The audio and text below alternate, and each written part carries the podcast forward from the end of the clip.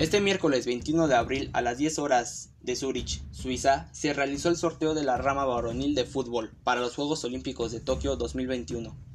México llega como el campeón del preolímpico de la CONCACAF, tras vencer en la final a Honduras.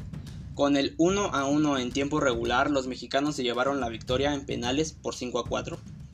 El sorteo del grupo A quedó formado por Japón, Sudáfrica, México y Francia. La selección mexicana tendrá el honor de inaugurar la justa deportiva, ante la que es considerada la selección más difícil del grupo, la selección gala o selección francesa. Esperemos que los nuestros puedan traer el oro olímpico a México, como se logró en aquel lejano 2012 frente al todopoderoso Brasil en Londres. Bien amigos, eso fue todo por esta noche.